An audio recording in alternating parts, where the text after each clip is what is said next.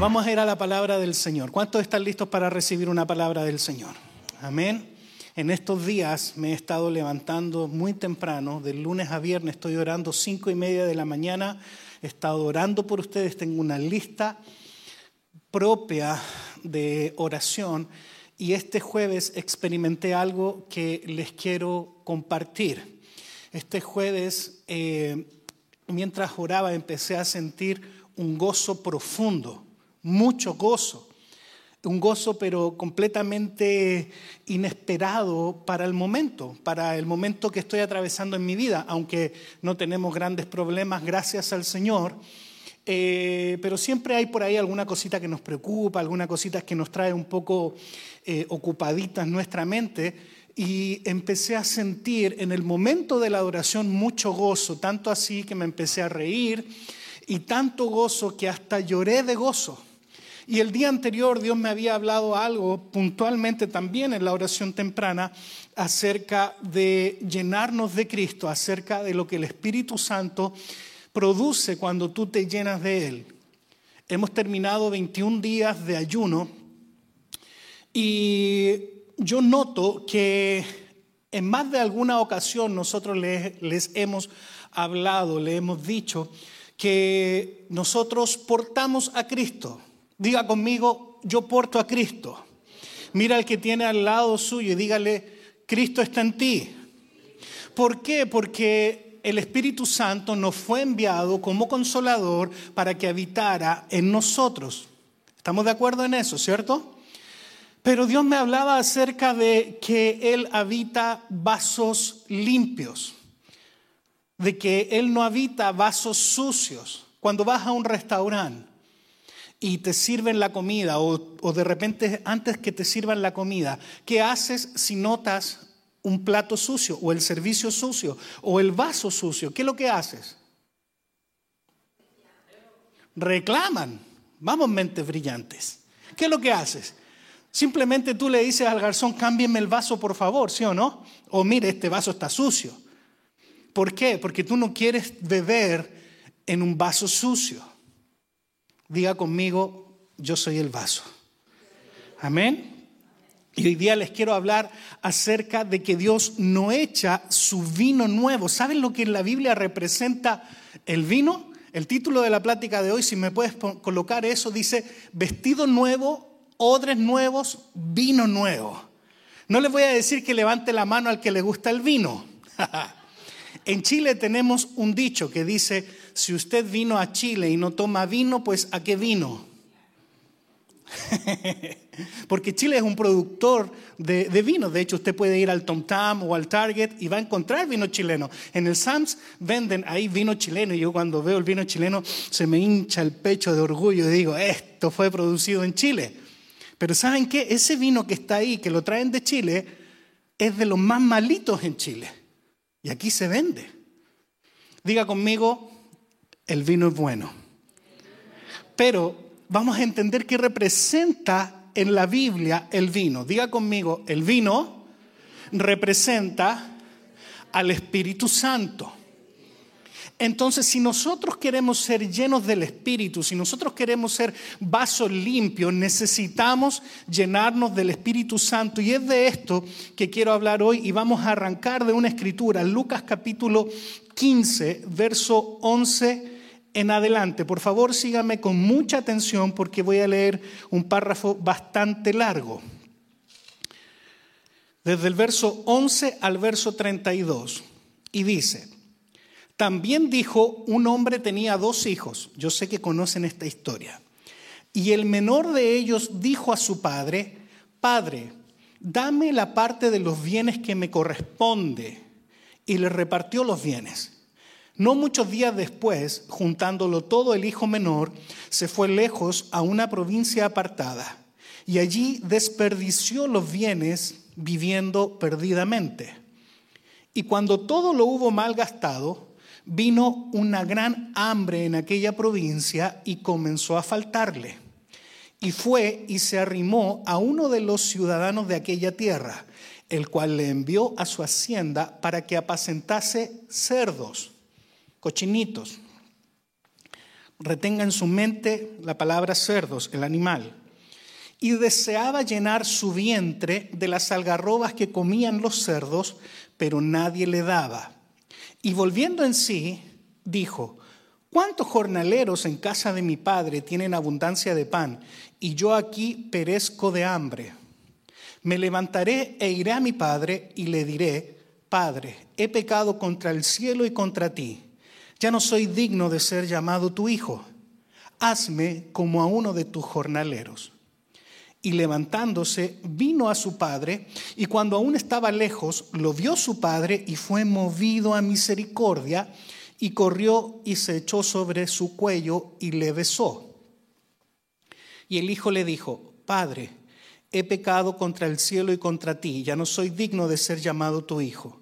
Pero el padre dijo a sus siervos, sacad el mejor vestido y vestidle, y poned un anillo en su mano y calzado en sus pies, y traed el becerro gordo y matadlo, y comamos y hagamos fiesta, porque este mi hijo muerto era y ha revivido, se había perdido y es hallado y comenzaron a regocijarse.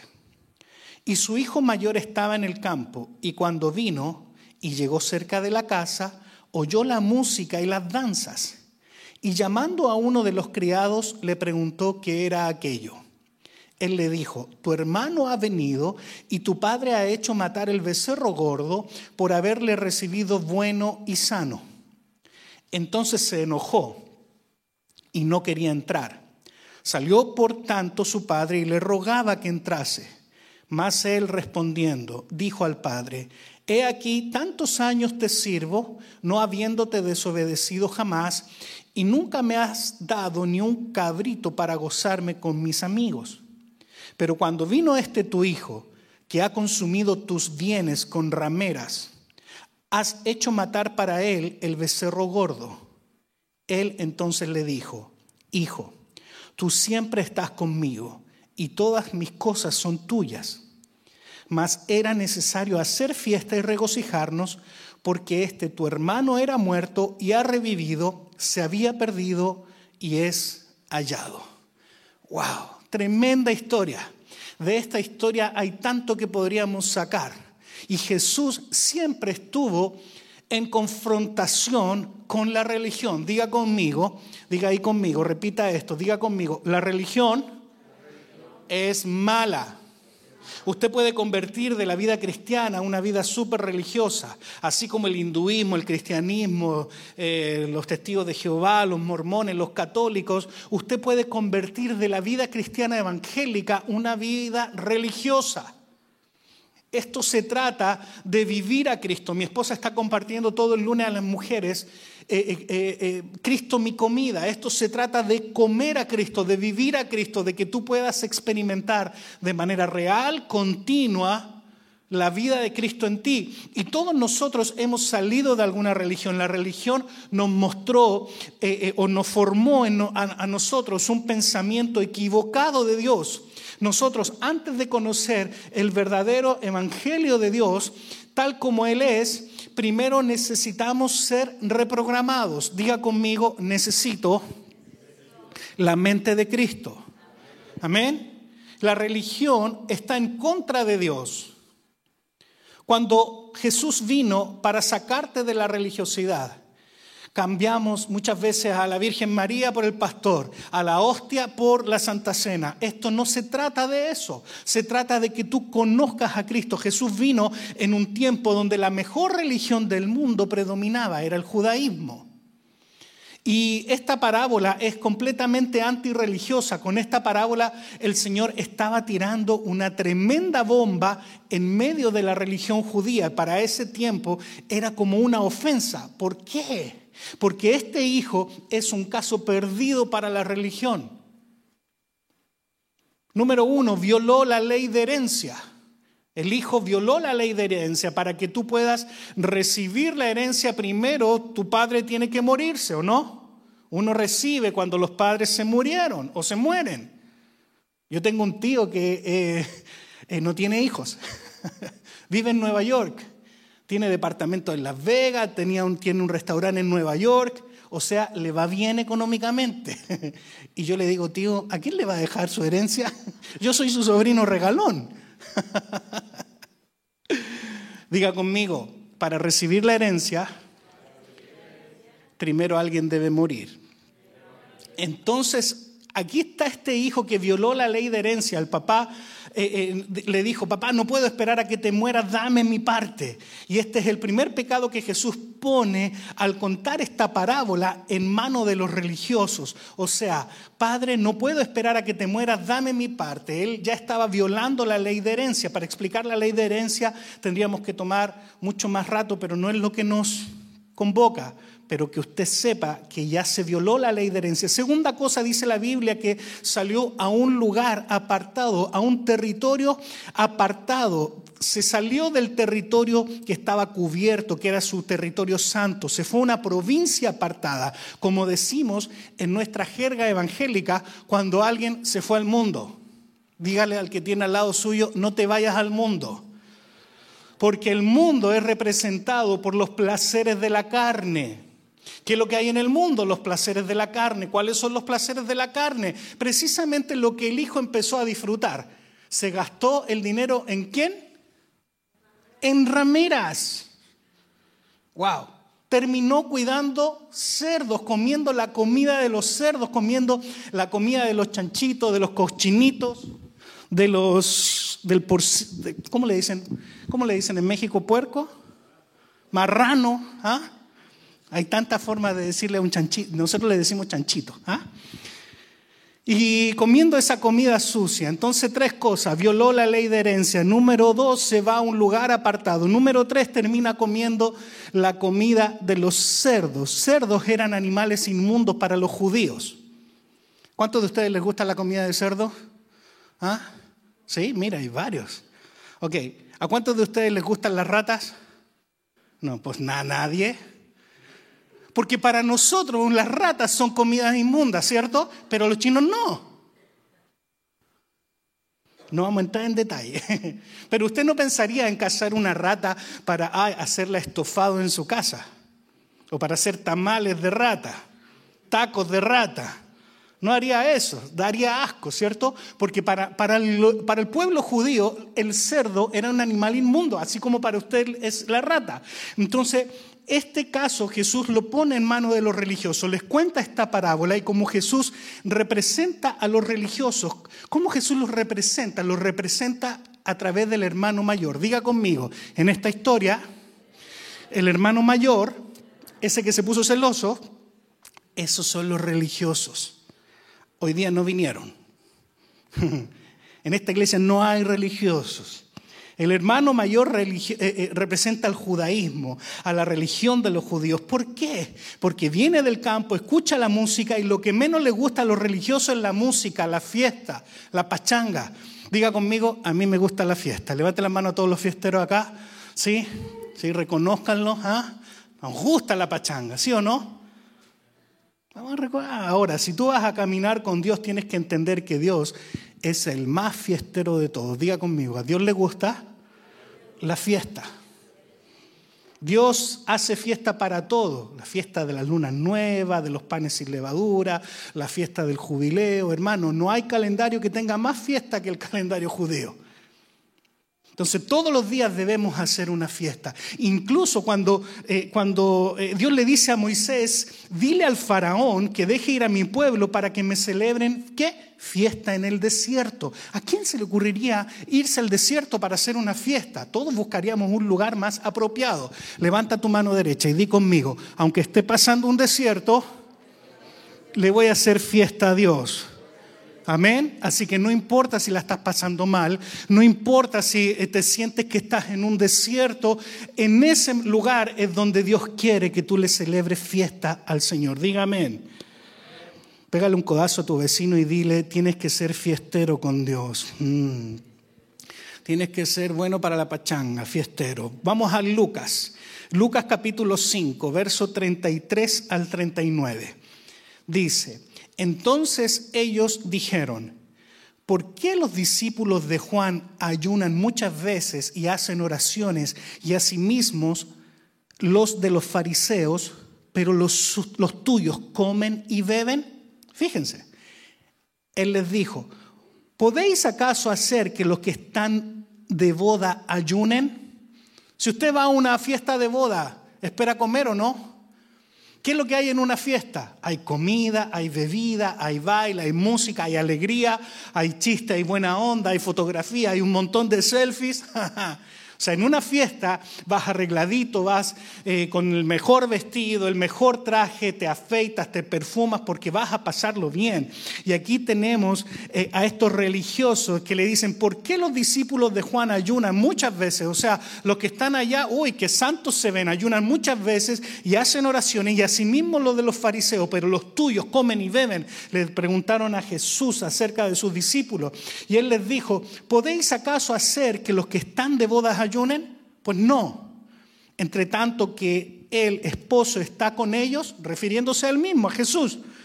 Más vendrán días cuando el esposo les será quitado, entonces en aquellos días ayunarán. Les dijo también una parábola, esté atento porque aquí, porque de esto es que lo más importante que vamos a hablar hoy día. Dice, nadie corta un pedazo de vestido nuevo y lo pone en un vestido viejo pues si lo hace, no solamente rompe el nuevo, sino que el remiendo sacado de él no armoniza con el viejo. Y nadie echa vino nuevo en odres viejos. De otra manera, el vino nuevo se romperá, romperá los odres y se derramará y los odres se perderán. Mas el vino nuevo en odres nuevos se ha de echar y lo uno y lo otro se conservan y ninguno que beba del añejo quiere luego del nuevo porque dice el añejo es mejor. Wow. Aquí hay mucho que aprender de las similitudes con el vino. Hay mucho que aprender. Hermano, usted tiene que entender una parábola. Las parábolas son una historia que el Señor usó para revelarnos principios espirituales. O sea, no te quedes solo con la parábola, sino que extraigamos los principios. ¿Cuántos dicen amén? Cuando Jesús vino a la tierra, y preste mucha atención en esto. Cuando Jesús vino a la tierra, Él era un parche nuevo sobre un vestido viejo. Él era la revelación misma de Dios que llegaba a un mundo donde la religión imperaba. diga conmigo, la religión es el vestido viejo. El parche nuevo sobre el vestido viejo. Si usted tiene un vestido y tiene un hoyito y usted le pone un parche, hoy se va a ver bien feo, ¿sí o no? Entonces, cuando Jesús vino a la tierra era un parche nuevo sobre un vestido viejo. ¿Lo capta? La religión era el vestido viejo, era una cosa vieja. Jesús vino a este sistema y él era como un parche nuevo sobre un vestido viejo. Si tú pudieras viajar en el tiempo, en, una máquina del tiempo a Israel, en ese tiempo, lo único que valía la pena ahí era Jesús, la palabra de vida. Nada de los, del mundo religioso imperante valía la pena. Solamente Jesús todo lo demás estaba viejo. Durante 33 años y medio Jesús fue un parche nuevo sobre algo viejo. Ahora, el padre, lo primero que hace cuando ve al hijo pródigo, volviendo a la historia del hijo pródigo, el padre lo primero que hace cuando viene el hijo pródigo lo pasa al patio de atrás. lo manguerea, lo baña, porque imagínese cómo debe haber venido el hijo pródigo, pasado a cerdo, hediondo, gediondo, como dicen. ¿Ah? Todo cochino. Y le dijo, póngale un anillo, un vestido nuevo y vamos a hacer una gran celebración. Él hizo, eh, eh, eh, y, es, y usted si lo puede ver, es una perfecta imagen de lo que ha hecho el Señor contigo. Nos lavó con su sangre y luego nos puso un vestido nuevo. Diga, gloria a Dios por eso. Dios te ha vestido Dios no es un parche. Y déjame decirte, hay muchos cristianos que tienen a Dios como un parche nuevo tratando de encasillarlo, que, que, armonice, que combine con un vestido viejo. Dios no puede combinar con un sistema viejo de creencias, con una mentalidad pobre, y no me refiero al dinero, me refiero a una mentalidad escasa. Diga amén o diga ouch. Hay gente que después de años de venir a la iglesia tiene, sigue teniendo a Jesucristo como un parche, solo como un parche, porque no armoniza, no hay una armonía. De repente tú ves gente que va por la, por la vida y realmente no parecen cristianos. Hablan como mundanos, no se les ve o no se siente nada nuevo cuando hablas con ellos. Sin embargo, mucha gente, incluso nuevos en el Evangelio, cuando aceptan a Cristo, van a su trabajo o vuelven a su vida secularizada o a su vida normal de semana y nos falta el que les preguntan, algo a ti te pasó, ya estás diferente, te ves diferente, hablas diferente, siento diferente al hablar contigo. ¿Y es por qué? Porque has sido recientemente investido con un vestido nuevo. ¿Cuántos dan gloria a Dios por eso? Amén. Entonces Cristo no se parece a Él, pero tampoco Él se parece a Cristo, por eso hay una, una disonancia muchas veces los cristianos viejos que, que, tratan de acomodar a Cristo a su forma, porque tú vienes para que te oren, te unjan, ah, tengo un problema, entonces voy a ir a la iglesia para que me oren, y eso está mal. El Señor te saca del hoyo, te saca, te levanta, pero después te pierdes hasta el otro problema, diga amén o diga ouch. Eso es tener a Jesús como parche. Levanta tu mano derecha y di conmigo, hoy día quiero que el Señor me vista de nuevo y sea mi vino nuevo. Amén. Por eso hay gente que les pregunta, ¿tú vas a la iglesia? Sí, a veces yo voy. A mí me gusta la iglesia evangélica, me gusta Cristo, pero no los cristianos. Por eso hay gente que nos apunta con el dedo, por eso hay gente que apunta a los cristianos con el dedo. Por eso en las redes sociales hay tanto ataque hacia los pastores y las iglesias cristianas, porque no comprenden lo que es ser vestido nuevamente con el Espíritu Santo. Una cosa es el Señor y otra cosa eres tú. Diga conmigo una vez más, Señor, quiero que hoy día me llenes y quiero vestirme de ti. Amén. Resístase a creer que el Señor es un parche en su vida Cristo no puede ser un parche. Si lo tienes como parche, se te va a romper el vestido y el parche se va a perder también. Reténgalo esto en su espíritu. Gálatas 3:27. Ya tienes un avance. Dios levantó a Martín Lutero hace siglos atrás para hablar de la doctrina de la justificación. Ya tienes un avance, no tienes a un parche, lo tienes como tu vestido. Ya ya Cristo no es un parche, es tu vestido. Gálatas 3:27 dice, porque todos los que habéis sido bautizados en Cristo, de Cristo estáis qué? Revestidos. Tú estás revestido de Cristo. Diga conmigo, yo estoy revestido. Aunque hoy día usted se vistió con ropa, ¿cierto? Se puso una, una, camiseta, una camisa, una blusa, pero hay algo que Dios te ha revestido. Dios dice que porque todos los que habéis sido bautizados en Cristo, de Cristo estáis revestidos. Entonces ahora usted está vestido de Cristo, Cristo ya no es su parche. Cuando el Padre lo mira, no lo ve usted, ve a Cristo. Esa es la legalidad de Dios. Cuando Dios lo ve a usted, no ve, no lo ve a usted, sino que ve a Cristo, porque usted está revestido de Cristo. Amén. ¿Qué se está viendo más de usted? ¿Más de usted o más de Cristo? Silencio en la noche. ¿Cuántos saben que a mí me gusta correr en el auto? Bola de carnales, acusetes. Ah. Sí, a mí me gusta. Pero cuando veo, el otro día iba en un semáforo y paro y al, lado mis antenitas de vinil detectaron un carro policía. Luego, luego miro y digo, señor, no, si tengo el cinturón puesto, todo bien, ni un problema. Miro y un policía que conozco, la ciudad de Cedar Hill.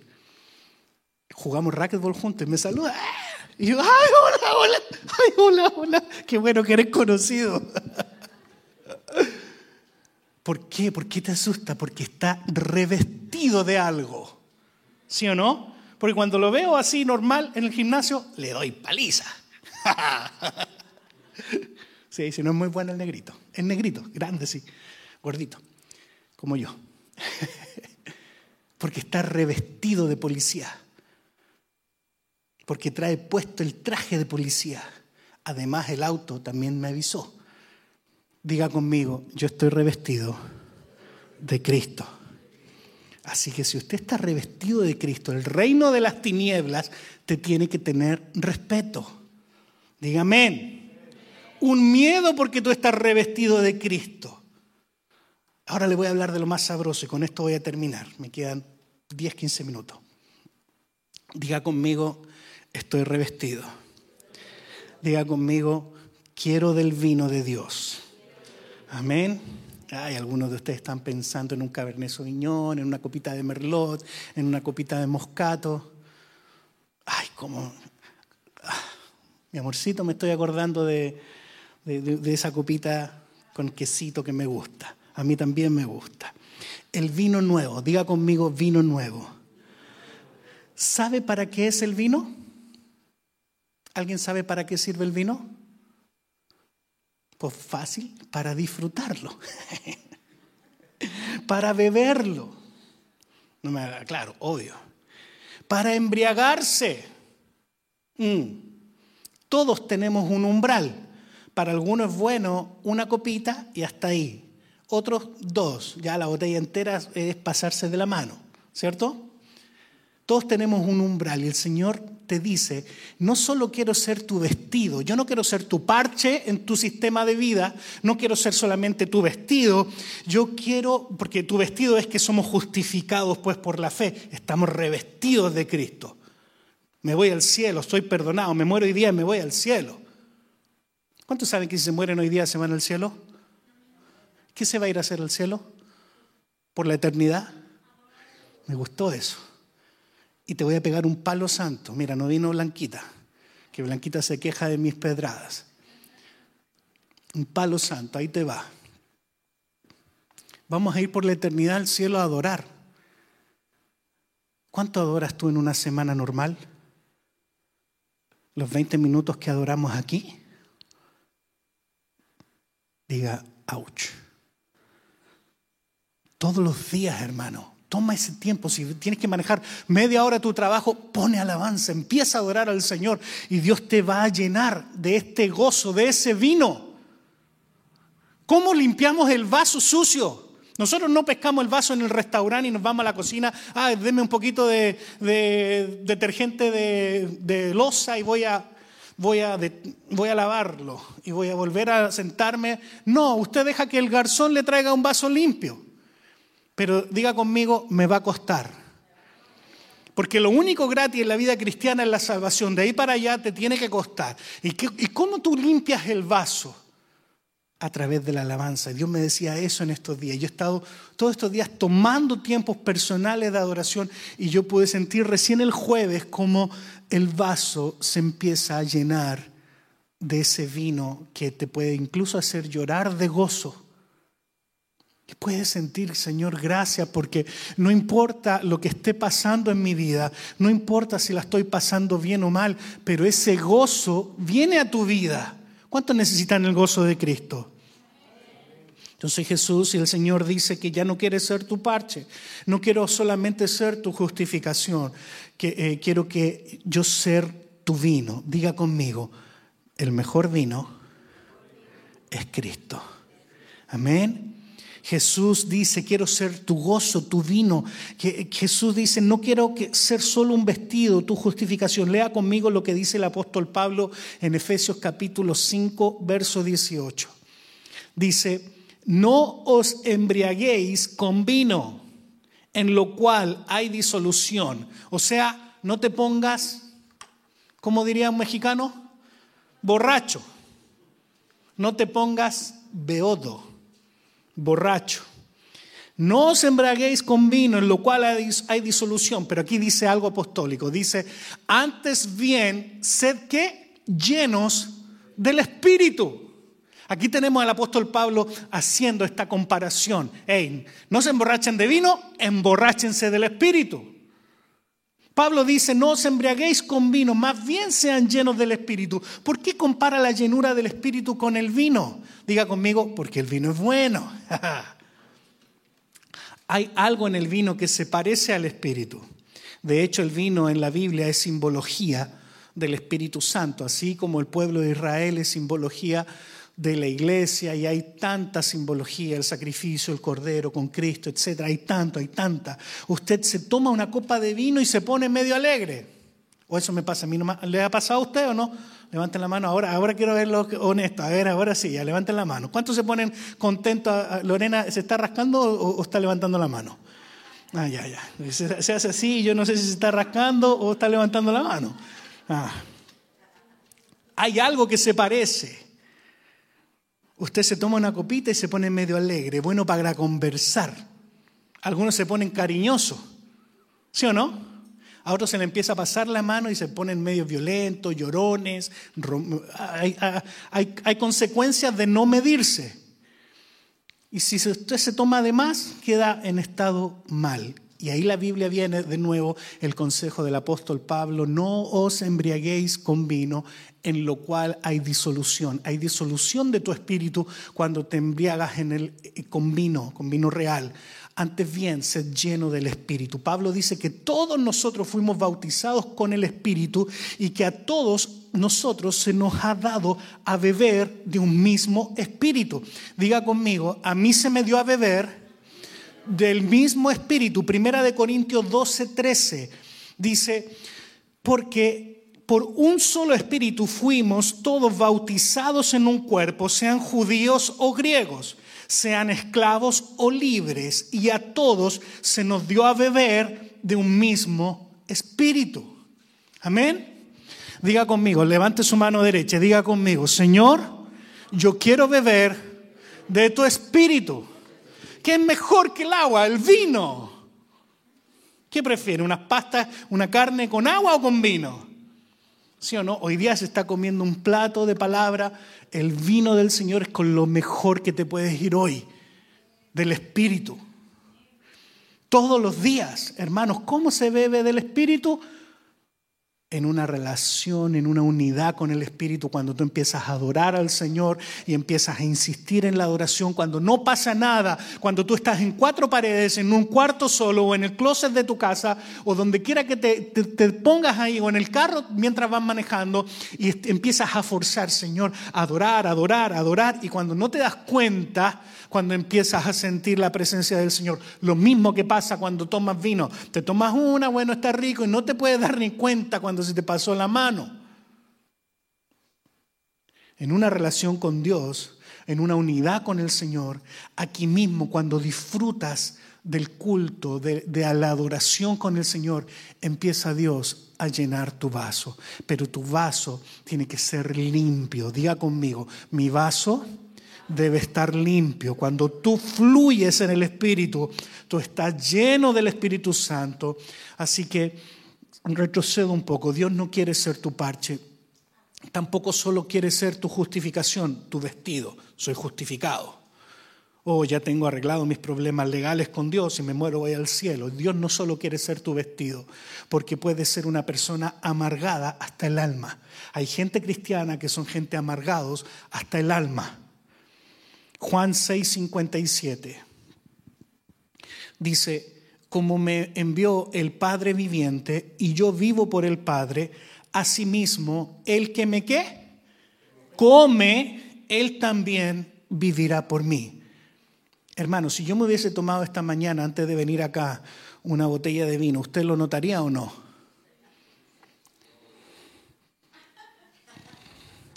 ¿Ah? Luego, luego.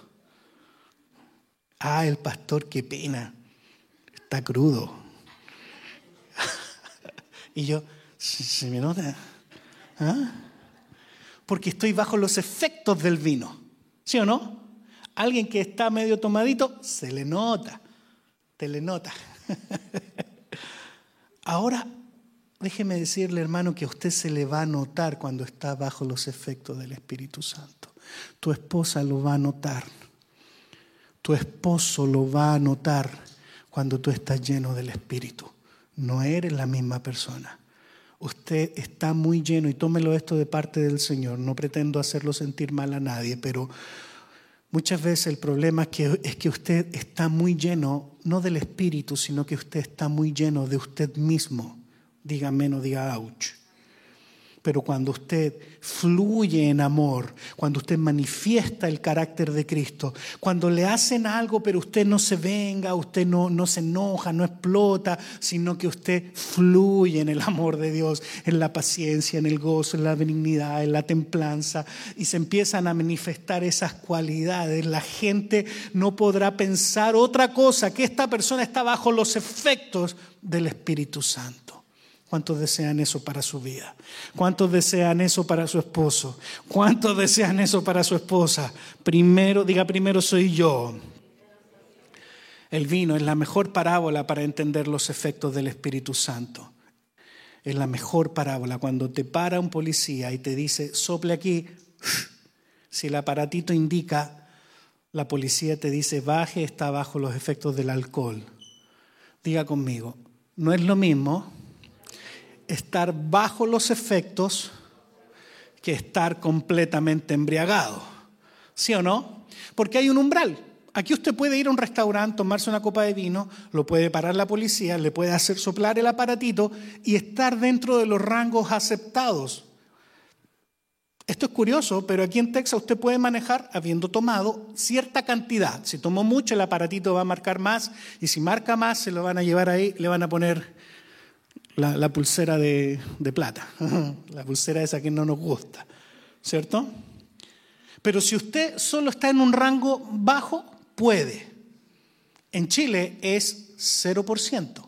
Cero por, es curioso que en Chile es tolerancia cero y aquí hay un rango en el cual usted puede estar. Si usted se toma una cerveza, está bajo los efectos del alcohol, pero si se tomó tres whisky, dos tequila, cuatro ron, tres tequila margarita, dos eh, palo oxidado, tres, ¿cuáles son los nombres? Ayúdenme, ayúdenme. Ay, no, no, no sé cómo se llaman, no sé. Clavo oxidado se llama ese. El vodka, el vodka, me acordé. Que a un amigo mío le gusta ese. A mí no, ¿ok? Y bueno, y se tomó toda la estantería que había ahí, entonces usted no está bajo los efectos, está embriagado. Entonces son dos cosas diferentes.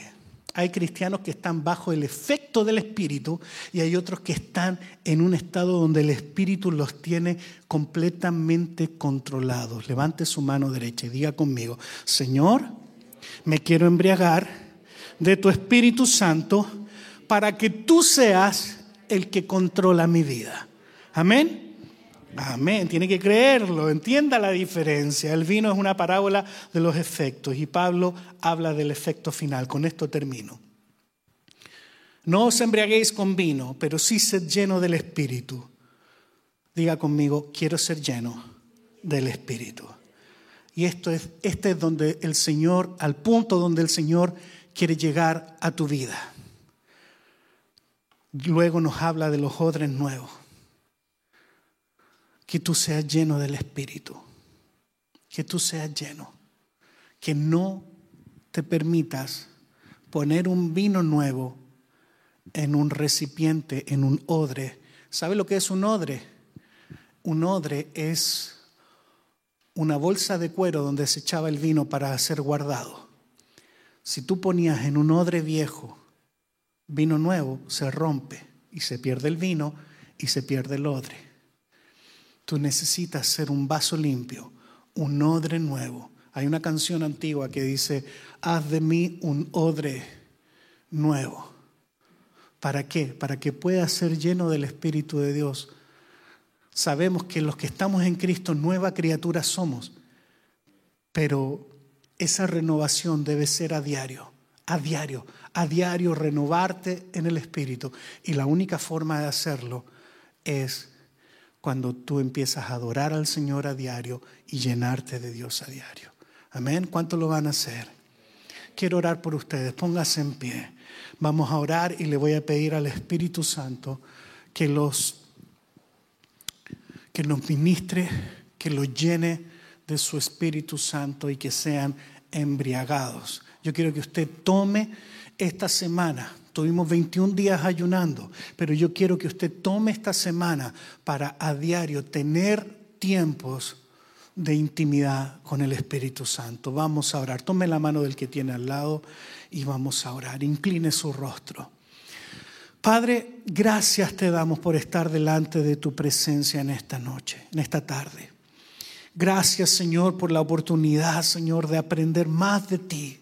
Señor, así como tú eres ese Espíritu Santo, ese, ese vino nuevo que nos viene a embriagar, pero nos viene también, Señor, a inspirar, a llenar de gozo.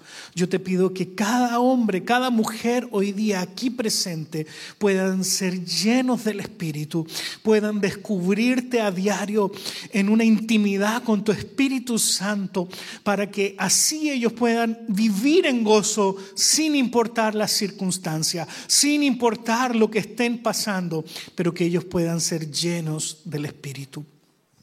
Padre amado, gracias Señor. Y en el nombre de Jesús, en esta tarde yo oro por ellos. Padre, que esta palabra vaya a lo más profundo, Señor, y ellos se revelen a ser cristianos religiosos, a vivir una vida como el hermano mayor, no más en religiosidad, sino que puedan saber que si son hijos también herederos y puedan vivir todos los días bebiendo de tu espíritu. Padre, gracias Señor. Espíritu Santo, en esta tarde, Señor, yo te pido que visites el corazón de cada uno de ellos. Ahí donde estás, te invito a que adores al Señor. Quiero pedirte que dejes tus ojos cerrados, levanta tus manos y adora al Señor con esta canción. Sí, adora al Señor. Y vamos a terminar el culto de hoy adorando al Señor. Te lo entrego. Dile al Señor, enamórame. Que tú te puedas enamorar de ese vino nuevo. Oh sí, Señor. Gloria a ti, Señor. Toma este tiempo para adorar al Señor. Quiero aprender a escucharte. Sí, que puedas aprender a embriagarte del Espíritu. Que es amarte. Cántale a Él. Sí, Señor. De tu verdad yo saciarme. Enamórame de ti, Señor. Sí, adora al Señor, levanta tus manos. Que tu presencia me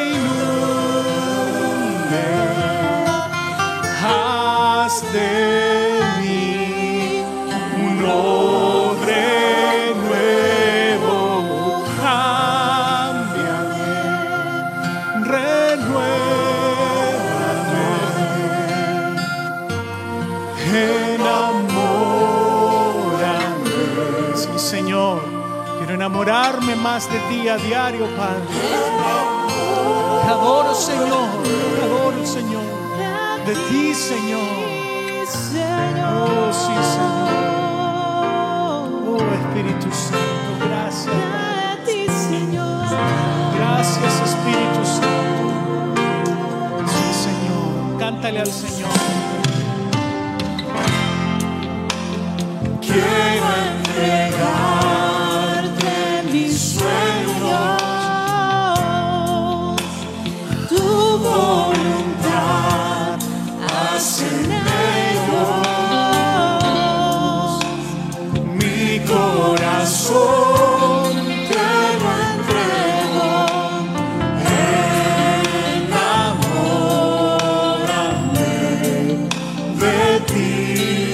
Al Señor.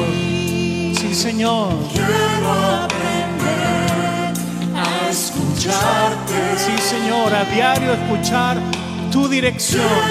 Sí, Señor. que es amarte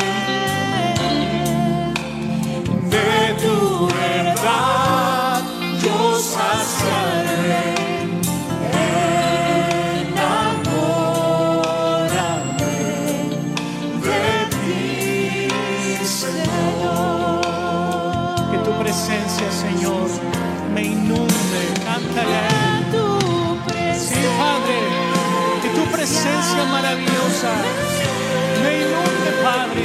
Sí, Señor.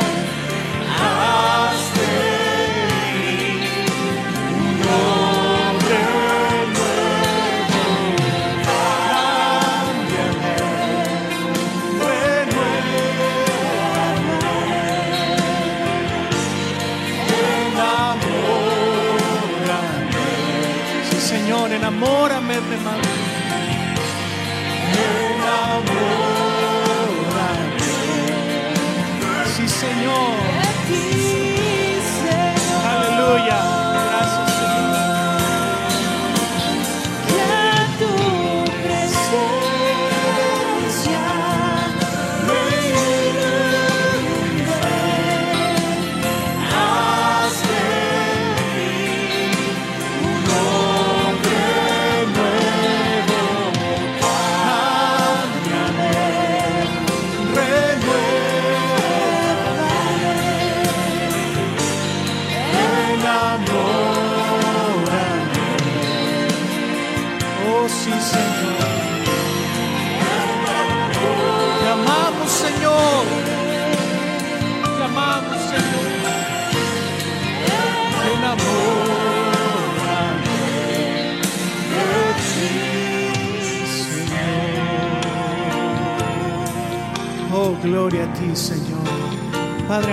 Bendecimos en esta tarde.